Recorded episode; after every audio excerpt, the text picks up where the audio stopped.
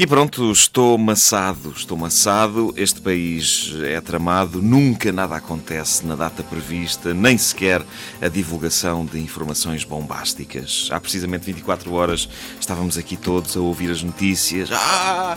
Ah! Bombástica conferência de imprensa esta tarde. Ah! Revelações bombásticas sobre o processo académico do Primeiro-Ministro. Ah! Não sei onde é que fui buscar este grito, mas não foi o Carlos Ramos que o fez. Aqui não.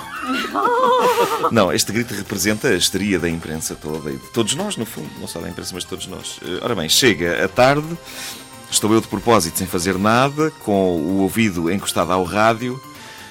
Eu podia, podia ver a televisão, não é? Mas não sei porque estava com o ouvido encostado ao rádio.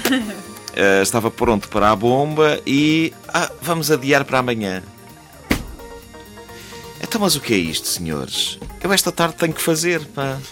Ou julgais que podeis usufruir do nosso tempo como se não passássemos de meros joguetes em vossas mãos, senhores da Universidade Independente. Eu hoje não tenho vida para estar à espera de conferências de imprensa. Para isso tirei o dia de ontem. E por isso pergunto: posso dar uma saltada agora aí à Universidade Independente? Vocês contam-me qual é que é a revelação bombástica? Contam-me assim ao ouvido. Eu prometo que não diga a ninguém e depois posso ir descansado trabalhar o resto da tarde. É que a Universidade Independente fica umas portas à frente aqui da RTP e eu posso lá dar um salto. Não digo nada a ninguém, chego lá, conta-me ao ouvido. Ai! Não sei o quê. Isto, já, isto já é o boicote. É o boicote, é o botão do microfone. Chego lá, olha, olha, e eu, ah, e eles, e eu, ah, e depois, ah, pronto, ok, eu não conto nada agora, vou trabalhar.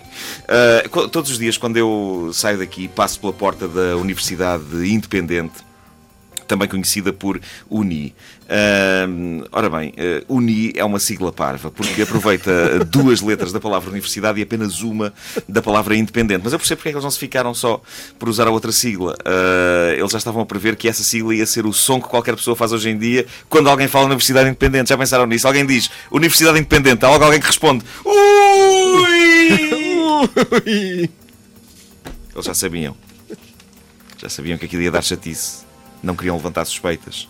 Uma coisa eh, em que tenho pensado também, sempre passo ali junto à porta, é que a Universidade Independente vai fechar, sim senhor, mas eles deviam pensar seriamente se não querem capitalizar nesta história das aldrabices e e dos negócios obscuros. É que todos os dias quando eu passo ali pela entrada da Universidade Independente, já vai havendo pessoas, isto é verídico, já vai havendo pessoas a tirar fotografias eh, à fachada do prédio e a aparecerem algumas dessas fotografias a sorrir, tipo, Meus amigos, a Universidade Independente transformou-se numa espécie de Taj Mahal da Aldrabice. É como se fosse uma maravilha do mundo. Pessoas vêm dos quatro cantos do país para tirar fotografias à porta da Ui! Perdão, da Uni. Vai daí eu pensei, epá, assuma-se tudo, pegue-se naquele edifício e tudo bem, deixa de ser uma universidade, mas eh, caramba, que passa a ser uma espécie de parque temático, hã? Uma espécie de Euro Disney das moscambilhas, com diversos divertimentos, por exemplo, uma montanha russa interior chamada Caça ao Diamante. Ah, uma daquelas eh, peças de mistério, como a Ana Galvão fez outro dia aqui a cobertura disso, uma daquelas que incluem jantar e a pessoa depois vai acompanhando a história chamada Quem é o Reitor? Ah, e no fim, todas as crianças à saída tinham direito a um diploma todo bonito para guardarem como recordação de um dia bem passado. E também para poderem ocupar lugares importantes, porque aquilo fazia deles de facto doutores logo à saída. Não ouviram desde o início? Querem ouvir outra vez? Ouçam esta rubrica em podcast antena3.rtp.pt